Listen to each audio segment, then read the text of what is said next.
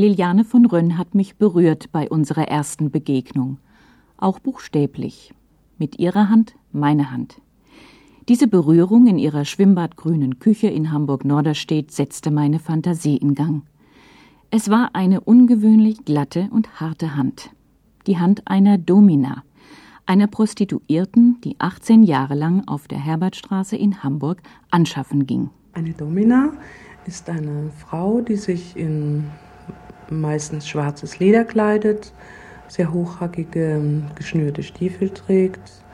Sie ist die Herrin und der Mann, der zu ihr kommt, hat sich ihr als Sklave zu unterwerfen. In aller Regel wird sie ihn körperlich oder psychisch quälen, demütigen, kommandieren, beherrschen. Das konnte ich dieser Frau gar nicht zutrauen. Sehr weiblich und rund, mit kurz gelockten schwarzen Haaren und braunen Augen saß sie mit mir am Küchentisch. Was ich dann über sie und von ihr erfahren habe, ergab sich nicht gleich aus dieser ersten Begegnung. Mein anhaltendes Interesse führte mich mehrmals zu ihr und zu einem Lebensweg zurück, den sie 1949 in Saarbrücken als uneheliche Tochter einer deutschen und eines französischen Besatzungssoldaten begonnen hatte. Aufgewachsen ist sie bei den Großeltern in Deutschland, während die Eltern nach Frankreich gingen. Mit 14 Jahren zog Liliane von Rönn auf eigenen Wunsch nach Düsseldorf in ein Internat, das seine Volksschülerinnen auf Pflegeberufe vorbereitete. Sie machte die Fachschulreife und begann Sozialpädagogik zu studieren, weil sie Menschen helfen wollte. Als sie merkte, dass das Studium auf etwas anderes hinauslief, als sie sich vorgestellt hatte, brach sie es ab. Inzwischen hat ja meine eigene persönliche sexuelle Entwicklung stattgefunden. Zu dem Zeitpunkt war mir schon lange klar, dass meine Sexualität sich von der Sexualität der meisten anderen Menschen unterschied. Und ich war immer bestrebt, die Sexualpartner zu finden, die ich so für mich, für das, was ich schön fand, brauchte. Das waren eben möglichst passive Männer. Und als ich mein Studium abgebrochen hatte, habe ich mich einfach sehr intensiv auch mit der Überlegung beschäftigt, wie ich mein sexuelles Leben optimieren kann, wie ich es so gestalten kann, dass ich die richtigen Partner habe, die ich suchte. Und was wollten Sie tun? Ich wollte Männer quälen. Ich wollte mit Männern ähm, böse umgehen. Ich wollte ihnen wehtun, ich wollte sie verletzen, ich wollte fies sein können, dürfen. Und haben Sie sich auch gefragt, warum ist das so? Ich glaube, dass ich mir schon weitgehend darüber klar war, dass ich grundsätzlich mit Männern etwas Spezielles noch zu begleichen hatte. Ich werde aus ihnen letztlich das erzwingen, was sie mir freiwillig nicht geben. Zum Beispiel Respekt, zum Beispiel Achtung, zum Beispiel Aufmerksamkeit, Gehorsam. Ich habe einfach Wut gehabt auf Männer. Aber warum? Ich denke, ich hatte Wut auf Männer, weil ich in meiner Kindheit mit Männern sehr schlechte Erfahrungen gemacht habe. Und weil ich so klein und winzig und äh, schwach war, einfach keine Chance der Gegenwehr hatte. Und mittlerweile war ich groß genug, um das einsetzen zu können, was ich als Lockmittel einfach auch hatte einen jungen, attraktiven Körper und das Wissen um meine Macht, die ich einfach mit diesem Körper auch habe. Und das habe ich ganz radikal gegen Männer verwendet. Ich habe als Kind eben häufig erlebt, wie Frauen unter der Sexualität von Männern gelitten haben, beziehungsweise über die Sexualität der Männer immer wieder gebrochen worden sind. Und ich weiß, dass ich mich als kleines Kind von sieben Jahren entschieden habe, das niemals zuzulassen. Ich musste mich immer unterwerfen und das wollte ich auf keinen Fall wiederholen, äh, sondern im Gegenteil, das musste ich irgendwie auch zurückzahlen. Und der Bereich, in dem mir das am ehesten möglich schien, die entsprechenden Partner zu finden, war ganz einfach der Bereich Prostitution. Ich dachte mir, dort konzentriert sich die Gruppe der Männer, die bewusst Sexualität suchen. Und dort müssen auch die zu finden sein, die diese Art von Sexualität suchen. Und so war es dann auch. Es waren die äußeren Attribute, dunkle Kleidung aus Leder, Stiefel, Armbänder, Halsbänder, Accessoires martialischer Art also, mit denen Liliane von Rönn den Männern das entsprechende Zeichen gab. Doch es mussten noch weitere Tests folgen, bis die richtigen Männer für ihren speziellen Zweck gefunden waren. Beispielsweise im ersten Näherkommen ähm, habe ich begonnen, jemanden an der Brustwarze einfach hart zu kneifen. Und wenn da schon erhebliche Gegenwehr war, dann kam der für mich als Partner schon gar nicht in Frage. Wenn er es ausgehalten und toleriert hat, dann habe ich weitere Tests dran gehängt, dass ich ihn zum Beispiel einfach verbal zurückgewiesen habe oder kommandiert habe. Komm her, mach dieses, mach jenes oder lass das. Und habe einfach ausprobiert, wie weit ich gehen konnte. Und das war schon oft der Fall, dass ich auch bei sogenannten ganz normalen Leuten relativ weit gehen konnte. Aber ich war auch interessiert, es richtig auf die Spitze zu treiben. Was war die Spitze? Die Spitze waren Momente von totaler Erniedrigung, wo ich also eine absolute Unterwerfung beim Mann sehen konnte, einmal mit den Augen sehen konnte, ich es hören konnte, also mit meinen äußerlichen Sinnen wahrnehmen konnte und wo ich für mich einfach auch feststellen konnte, Mehr kann ich ihn nicht zu Boden werfen. Sie mietete sich ein Zimmer und hatte innerhalb weniger Wochen das Geld für das nötige Werkzeug beisammen. Für Peitschen, Fesseln mit Ketten oder aus Leder, nägelgespickte Lederkleidung und einen sogenannten Pranger, um Kopf und Hände zu fixieren. Die Kundschaft kam dann sozusagen von ganz alleine dazu. Das hat mir in all den Jahren meiner Tätigkeit als Domina immer ein gutes Gefühl gegeben, dass ich nicht jemanden erwische und schlecht behandle, der es nicht wirklich will. Da die Kunden ein ganz unterschiedliches äh, Bereitschaftspotenzial hatten, was sie sich gefallen lassen wollten, aus innerer Überzeugung oder nicht, konnte ich lernen, meine Wut auch zu steuern. Damit habe ich gelernt, die Grenzen, die mir mein jeweiliger Partner aufzeigte, zu respektieren. Die Wut war damit sozusagen vor mir selbst okay, ich durfte jetzt wütend sein, was ich nie als Kind sein durfte. Ich musste Wut auf jeden Fall unterdrücken, denn die Folgen, wenn ich Wut offen auslebte, waren katastrophal, die waren lebensbedrohlich. Also habe ich sehr schnell gelernt, die Wut zu unterdrücken. Und in diesem Beruf, in dieser Arbeit konnte ich meine Wut leben. Damit baute sie sich ab. Also was in mir in, an Wut gespeichert war, floss nach draußen und floss immer an die Stellen, wo die Wut gewünscht und sogar honoriert wurde. Ich habe also sehr viel für mich getan, für mich rausgeholt aus dem jeweiligen Beisammensein. Und mit der Zeit konnte sich das wandeln. Es war jetzt nicht mehr ein ausschließliches gegen den Mann, sondern es wurde ein langsames für mich. Die Taktik, die ich immer angewandt hatte, um herauszufinden, was er will, um es ihm dann nicht zu geben, wurde mehr und mehr eine Taktik die ich anwandte, um ein gewolltes, inszeniertes Theaterstück für den Mann und für mich daraus zu entwickeln. Ja, und damit denke ich, war ich am Anfang der Harmonisierung meines Verhältnisses zu Mann und Frau.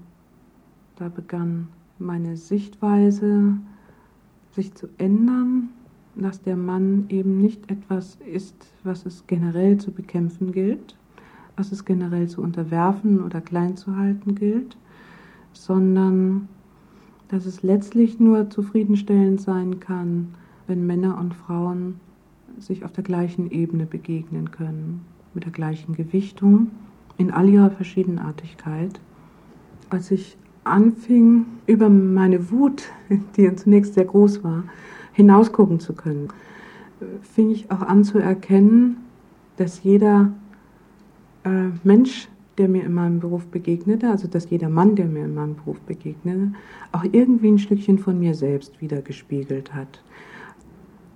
Wenn ich mich dann in den Männern wiedererkannte, wenn es auch nur einzelne Facetten oder Detailbereiche waren, so war mir das sehr unangenehm. Ich habe das versucht auch beiseite zu schieben. Also das heißt im Klartext, ich musste akzeptieren, dass diese Anteile von Unterwürfigkeit, von Absonderlichkeiten in mir genauso vorhanden sind wie in den Männern, die mir begegnet sind. Das war offen gestanden nicht ganz einfach, denn bisher hielt ich ja ein völlig anderes Bild von Frauen, also auch von mir, hoch. Ähm, Welches? naja, Frauen sind natürlich edel und rein und toll und haben immer recht und die wissen das alles besser und sind äh, in Wirklichkeit klüger und geschickter und äh, auf keinen Fall solche Schweine wie Männer. Und dieses Bild, das sich da hochhielt in all den Jahren, bekam nun doch erhebliche Risse. Es war ein sehr schmerzhafter Prozess. Aber als ich den Standpunkt erreicht hatte, dass ich es akzeptieren kann, im Außen betrachtet bei den Männern, die mir begegneten, im selben Moment war ich auch erlöst. Das heißt, ich war plötzlich in Frieden mit großen Teilen in mir selbst. Und das war natürlich wunderbar. Das war toll. Ich hatte aufgehört, gegen all diese Aspekte in mir selbst anzukämpfen. Ich habe sie angenommen. Ich habe sie sozusagen in mein Frauenbild integriert. Auf diesem 18 Jahre währenden Weg zu sich selbst hat Liliane von Rönn tiefe Einblicke in die Seelen der Menschen, speziell der Männer, und damit in die Gesellschaft gewonnen. Aber die nicht zuletzt auch voyeuristische Besucherin begreift noch nicht wirklich, warum Männer überhaupt zu ihr kommen. Aus den unterschiedlichsten Gründen, denke ich, kommen sie. Aber ich glaube, dass die wichtigsten und tiefsten Gründe immer aus einer Mangelsituation stammen. Und was mangelt da? Es mangelt an Zuwendung, an Zärtlichkeit, an Aufmerksamkeit und es mangelt an Akzeptanz. Ich habe im Laufe der Jahre die Fähigkeit entwickelt, während er seine Wünsche andeutete, durch seine Augen zu gucken, um seine inneren Bilder zu sehen, damit ich aufgreifen kann, was er unter Demütigung versteht. Das heißt, es ist auch das ist ein sehr intensives Eingehen auf den anderen. Auch das ist eine intensive Zuwendung. Und auch das ist eine Akzeptanz, auch wenn es eine Form findet, die nicht jedem verständlich ist. Das Verhältnis zwischen Domina und Sklaven. Suchen diese Männer darüber hinaus auch eine Beziehung? In einigen Fällen suchen Männer bestimmt eine Beziehung und diese Beziehung sollte die Merkmale haben von Unkompliziertheit. Was das soziale Umfeld betrifft, man braucht dafür keine Verantwortung zu übernehmen.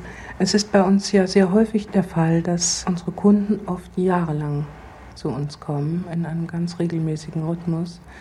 Ich hatte Kunden, die ich tatsächlich über 18 Jahre lang hatte. Die sind langsam mit mir älter geworden. Und es sind oft sehr schöne Beziehungen dabei, die natürlich einen sexuellen Charakter haben, aber eben nicht nur. Und teilweise ist das eine richtige ja, Freude, wenn man sich sieht. Und man richtet sich die Zeit, die man miteinander verbringt, unter Umständen doch sehr angenehm ein. Aber diese Männer, die für Sie Stammkunden waren, die hatten daneben in ihrem bürgerlichen Leben sogenannte normale andere Beziehungen. Ja, die hatten schon ganz normale andere Beziehungen, Ehefrau, Kinder. Von der Mehrzahl meiner Kunden weiß ich, dass sie zu uns kommen aus einem großen Respekt vor ihren Ehefrauen. Die meisten sprechen ganz liebevoll über die Ehefrau und bedauern, dass der Kontakt, der sexuelle Kontakt, den sie bei uns suchen, nicht mit der eigenen Frau möglich ist.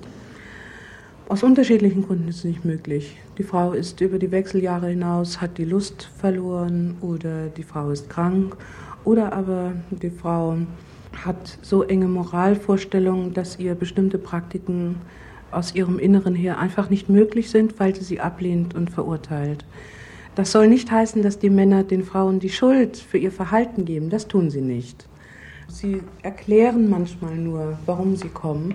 Und an der Art und Weise, wie sie es erklären, ist eigentlich immer zu erkennen, dass ihnen das leid tut. Also sie würden es sich schon wünschen, das, was sie bei uns erleben oder erleben und verwirklichen können, mit den eigenen Frauen zu erleben. Da würden sie ganz ausrasten vor Glück. Das andere Problem ist, dass die beiden dann ja sozusagen ihre Minne-Ebene verlassen. Mm, ja, ich glaube, dass bei vielen die ganz große Angst dahinter steht, vom Partner dann nicht mehr respektiert zu werden. Aber andererseits muss man sich natürlich auch fragen, was ist das für ein Respekt, der auf einer Halbwahrheit beruht? Wenn ich mir den Respekt des Partners nur dadurch sichere, dass ich ihm einen so wichtigen Teil von mir selbst verschweige und gezwungen bin, diesen Teil woanders auszuleben, dann habe ich nicht seinen wahren Respekt. Dann habe ich nur den Respekt, den er mir aufgrund eines Bildes, das ich ihm vorspiegele, entgegenbringt. Nun war Liliane von Rönn 18 Jahre lang, wie gesagt, keine gewöhnliche Prostituierte, sondern eine Domina. Männer kamen zu ihr, um sich misshandeln zu lassen. Für den Durchschnittsmenschen liegt es nahe, diese sexuellen Praktiken als pervers abzuqualifizieren. Und Liliane, wie wertet sie? Wertet sie überhaupt? Es geht in aller Regel um körperliche und um seelische Demütigung. Der Kunde lotet seine Grenze aus, wie weit kann er sich zurücknehmen, wie weit begegnet er auch seinem eigenen Hochmut in der Demütigung. Ja, ich denke, es ist relativ einfach, sich vorzustellen, jeder hat seine Reizpunkte in der Erregung. Und jeder weiß von sich, dass er auf bestimmte Dinge in der Erregung besonders reagiert, auf ein Rückenkratzen, was man im Normalzustand beinahe schon als unangenehm empfinden würde, aber in der Erregung ist es äußerst lustvoll. Und das Ganze ist bei jemandem, der zu einer Domina geht, einfach nochmal ein paar Nummern verstärkt. Er kann einen noch größeren Druck erleben, weil er für sich auch das Erschauern, den Schmerz an Lust gebunden hat. Und ich halte es für ganz entscheidend, dass man den anderen gar nicht unbedingt in seinem sexuellen So-Sein verstehen muss, im Sinne von, dass ich es genauso erlebe wie er, sondern es geht eigentlich nur darum, dem anderen seine Art von Lust zu empfinden, zuzubilligen und zu akzeptieren. Und ich glaube, jeder Mensch wünscht sich das, dass seine Art von Sexualität akzeptiert wird, dass es keine abartigen Neigungen gibt. Es bleibt aber das Bild von der Frau mit der Peitsche, das die tradierten Rollen von der passiven Weiblichkeit und der aktiven dominanten Männlichkeit umkehrt.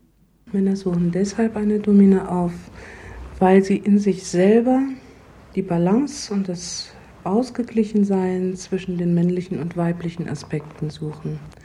Und sie können die weibliche Macht, ich spreche von dem Prinzip Macht, nicht von sexueller Macht, am ehesten spüren auf der körperlichen Ebene.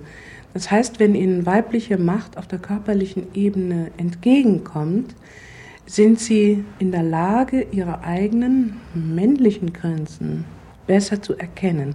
Ich denke, es dient dem Erkennungsprozess seiner selbst und der weiblichen Möglichkeiten.